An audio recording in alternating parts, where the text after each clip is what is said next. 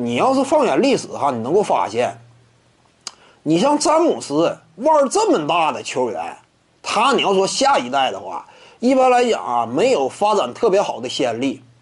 这个无论是因为啊我自身包袱大呀、压力大呀、外界太过于瞩目，因此呢，影响了他正常的一个发展心态与轨迹。可能说跟这个多少也有关系。你纵观整个历史啊，那里克巴里，对不对？他儿子，你之前为某支球队效力过的小巴里啊，不行啊，对不对？整体表现很一般呐。什么白人也能飞呀，也就扣个篮呗。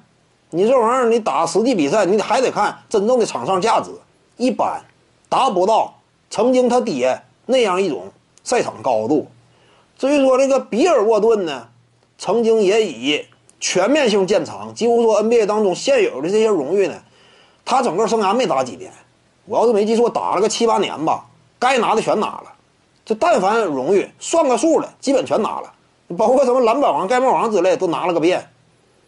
那比尔沃顿嘛，他儿子卢克沃顿，说白了 NBA 当中啊，就是个龙套嘛，湖人队那个时期。说好听点有冠军戒指，其实没有什么实际实质作用与价值，而且当时就有传言嘛，他是因为什么比尔沃顿呢跟菲尔杰克逊俩人私交不错，始终才留着他。你要换一支球队，不见得有他太多的位置。你这个二代呢，表现也一般，对不对？他爹要是腕儿特别大，这个二代一般都稍微差点意思。你斯托克顿他儿子都没进 NBA 嘛。具体情况各位也都清楚，魔术师他儿子也是嘛，类似的道理。你像这些顶尖大腕啊，他们这个后代，你真是你放眼一看，没有一个真正说能够数得上的。因此，你就统计这个角度而言呢，似乎说布朗尼啊也危险，对不对？他爹腕太大了，勒布朗詹姆斯，那布朗尼整个成长过程当中，那压力也是不可想象，外界总会拿他跟他。巨星老爹相比，那这个沉重的负担吧，影响到他的心态呀，各个方面。所以呢，就这个角度来讲，布朗尼啊，那可能说未来发展有限，但是我们希望啊，他能够真正接过他老父亲的接力棒，在 NBA 当中再创辉煌。科比他爸不是巨星啊，那乔布莱恩特什么级别？那这打没几年就去这个欧洲打球了嘛？乔布莱恩特呀。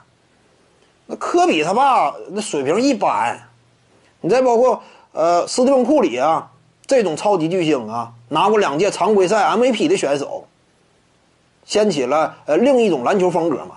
他爹在 NBA 也一般呗，对不对？老库里呀，底角东坑的角色，对不对？投个三分冷箭，也就这个层次。你像这些巨星，他们就算说上一辈啊曾经效力过，那整体层次也一般。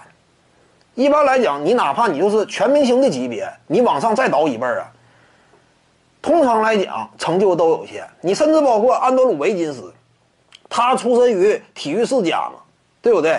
他妈打奥运会啊，拿过银牌，也是当时加拿大女子田径队当中有一号的选手。他爹呢，那当年打过 NBA 嘛，当然因为本身呢有一些不良嗜好啊。那生活习惯各个方面没打几年，那直接就回到其他联赛去打比赛了。你相比之下，安德鲁维金斯啊，他现在起码也是层次也还算可以呗。状元秀，你跟上一辈相比也都挺出息。你这种例子倒是不少，就是第二代比第一代更强，这个例子倒是不少。徐静宇的八堂表达课在喜马拉雅平台已经同步上线了。各位观众要是有兴趣的话呢，可以点击进入到我的个人主页当中，在专辑页面下您就可以找到它了。